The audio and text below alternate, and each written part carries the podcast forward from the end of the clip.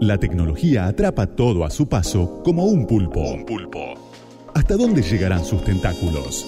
¿Dónde están las claves para descifrar el algoritmo escondido? Escondido. Despejamos el cálculo detrás de las cosas. Debates, entrevistas, cultura, arte, actualidad. Para dejarte pensando. pensando. El algoritmo escondido. Domingos de 7 a 8. Muy pero muy buenas noches. Ya a esta altura del año vamos a empezar a decirle noches a esto que está sucediendo entre las 7 y las 8 y que se llama el algoritmo escondido y hacemos mi, junto con, sí, yo, Micaela Mendelevich y Santi Martínez Laino, una hora hasta las 8 junto a ustedes. Sí, buenas noches, Micaela Mendelevich. Estamos en este nuevo capítulo del algoritmo escondido. Este, y ella es casi la hora que uno ya se está guardando porque con esto de que hay que quedarse en casa y todas esas cosas a partir de las 8 este no nos queda otra, por lo menos acá en el AMBA, ¿no? Hasta de las de 7 a 8 la hora del guardado, le podemos decir. A la hora del guardado es cuando todo el mundo se empieza a guardar entre las 7 y las 8, los acompañamos en ese guardado y que suceda con alegría. por ahí eh, es una oportunidad para que nos escuche. Exactamente. Más, oyencia. Más, más, más oyencia. Y si nos extrañan durante la semana, nos pueden encontrar en redes arroba algoritmo 899 y arroba radio con voz, allí también junto a toda la programación de la radio y también en Spotify. Claro, sí, sí, en Spotify y en el y también en los Google, no, los podcasts de Google o otro, otra serie de, sitios de podcast. Hacíamos un programa de tecnología y la mina decía Spotify. Y bueno, chicos, es lo que hay. Así nos quieren también ustedes. Eh, ¿Sos de comprar compulsivamente, no te veo muy comprador compulsivo, pero yo sí veo algo pinga y me lo así ¿Ah, pimba y me lo y, me lo compro. No. Eh, le pasó esta semana, el miércoles más precisamente, a un muchacho llamado Nicolás David Curoña. Estaba así buceando como haces vos con esas cosas de tecnología, de nerdismo y vio que estaba disponible, esta es la versión del muchacho, google.com.ar. Claro. Y. Y. Menos de 4 lucas pagó. ¿Lo compró? No, no, pagó mucho menos. Bueno, entre. Eh, eh, dice menos de 4 lucas. Si estaba disponible el sitio. Porque esto es así, o sea, los sitios, este, de, los dominios, que son .ar, que son los que administra nick.ar, que es un organismo de, Cancillería, eh, salen entre 540 y 270 pesos, más o menos. ¿Nada más? Por año. Eso es lo que salen. O sea que lo pagó como mucho 270 pesos. Depende, pero no, tengo muy muy claro. O 540 o 270, depende de cómo es la terminación del Por eso, como muchísimo lo pagó entonces menos de 600 mangos. Se lo compró.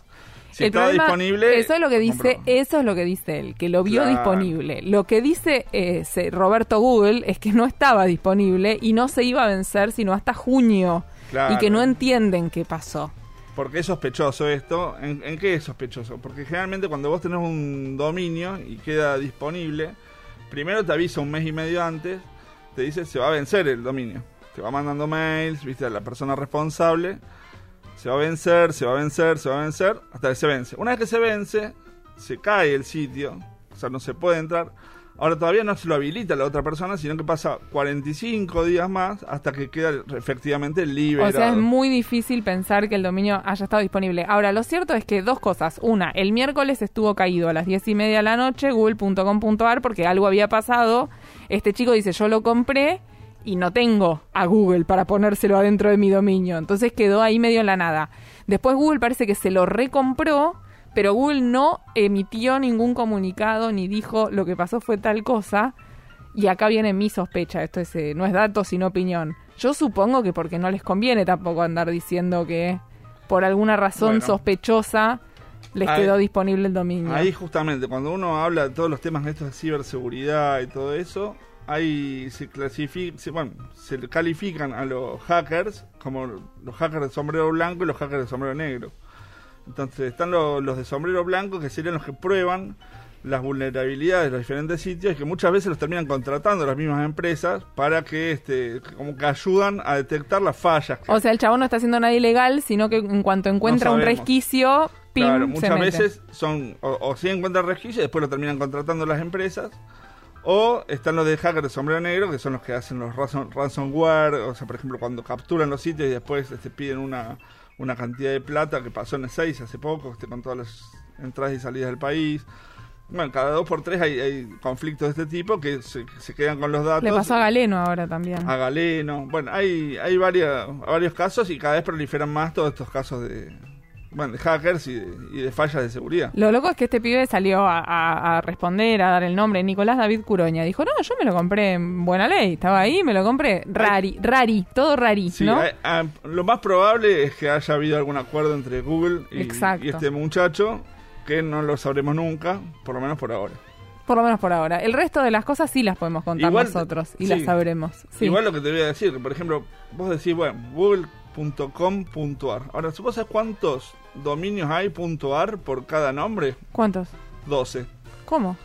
Claro, pues está google.com.ar, .net.ar, .ar solamente, .org.ar, .mil.ar, .edu, bueno, así son 12. Mira vos. O sea, este es uno de los querés dos. comprar una marca, Tenés que comprar los 12. asegurarte, no sé si los 12, pero por lo menos una buena parte como para, para asegurarte. Como jugar a la quiniela, que tenés que jugar a la matutina, a la vespertina, Claro, para sí, asegurarte. a los 10, a los... claro. ya venimos. La tecnología avanza y miles de algoritmos. se meten en tu vida. Santiago Martínez Laino. Te cuenta cómo descifrarlos. Santi Martínez Laino, nuestro columnista, conductor librero en todas sus presentaciones. ¿Qué nos trajiste para hoy? Y para hoy la, vine con una inquietud porque hace poco, hace una semana aproximadamente, en China eh, le aplicaron a Jack Ma, que es el, el dueño de Alibaba, Sí. una multa muy grande, una multa de 2.800 millones de dólares. 2.800 millones de dólares. O sea, un montón.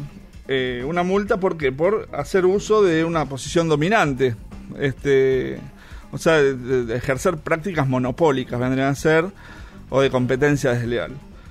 Y buscando un poco, este veo que esto es una práctica, o sea, que, que se viene realizando, o sea, la Comunidad Económica Europea le viene aplicando cuantiosas multas a Google, a Facebook, Estados Unidos también, el gobierno de Estados Unidos también le viene aplicando multas a Amazon, a cada una de, estas, de estos este, emprendedores tecnológicos, porque es como lo mencionan por ahí muchos medios, viste, como si fueran emprendedores tipo salidos de un garage ahí, medio nerd, que Bueno, no, no son eso. no son eso. O sea, sobre todo cuando vos ves que se compraron hasta más de mil empresas en los últimos 10 años y que vienen concentrando toda una cantidad de parte del mercado, este, como la otra vez hablamos, que vienen haciendo los, los cables transatlánticos para pasarle la información y comunicarse, y bueno, y tienen grandes inversiones.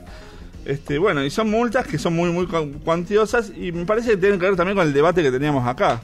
O sea, hasta hace no mucho tiempo hablábamos de este de las regulaciones. Pareciera como que inclusive el este Marcos Galperín medio que se resistía a ciertas regulaciones, decía, no, no, esas son leyes anticuadas que a mí no me aplican. No es un debate solamente de acá, es un debate que está en todo el mundo, porque por más que sean tecnológicas, por más que sean este, empresas eh, de avanzada, lo que sea, tienen que respetar ciertos marcos de acuerdo con respecto a lo que es vivir en sociedad y con, respecto a lo que tiene que ver con las normas de cualquier sociedad.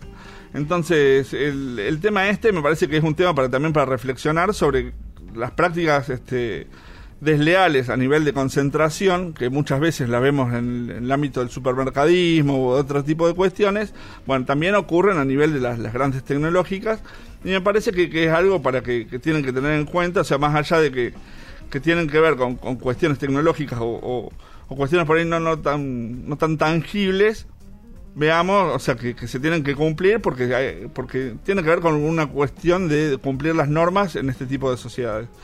Y bueno, y en esto eh, lo de China fue muy, muy avanzado porque este, fue como un- algo ejemplificador hacia otras tecnológicas de China este, y les, les llamaron la atención, o sea, de esta forma, para porque para buscar justamente que no, no haya otro tipo de prácticas de este de- así antimonopólicas. Pues muchas veces son prácticas antimonopólicas, otras veces tienen que ver con fallas de seguridad, con utilización de datos de terceros o datos personales. Y bueno, es una forma de ponerle un freno, me parece, China. O sea, no es solamente Estados Unidos, no es solamente la Comunidad Económica Europea, también es China y me parece son un montón de países en todo el mundo que tienen que empezar a aplicar este tipo de, normas. Ahora, perdón, Santi, una pregunta en el medio, porque cuánto, una cosa es que lo ponga el gobierno de Estados Unidos, la Comunidad Económica Europea o cualquier otro país, pero cuando lo hace China, que tiene un sistema de distinto, que no es una democracia, que funciona diferente con el manejo de las empresas, ¿cuánto puede tener que ver algo que, que quiere, pretende o espera el gobierno de la empresa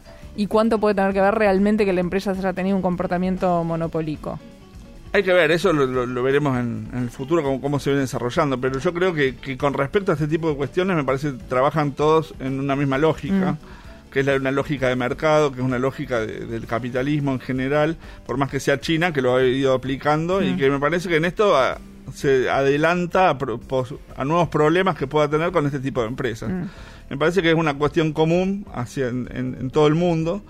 Y me parece que acá en la Argentina este, también tienen que ponerse también las este, el Estado imponerse a este tipo de empresas para, para justamente no se den este tipo de prácticas que terminan perjudicando a otras empresas y a otros a otros usuarios este, porque en alguna medida las normas son las que dictan los estados nacionales este, eso me parece como, como medida para, para contemplar ahora y, y ver todo este tipo de discusiones que no, no es algo exclusivamente de acá de nuestro país, sino que es algo que se viene de- desarrollando en todo el mundo.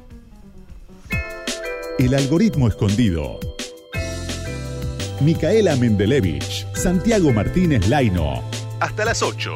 Radio con Voz 899.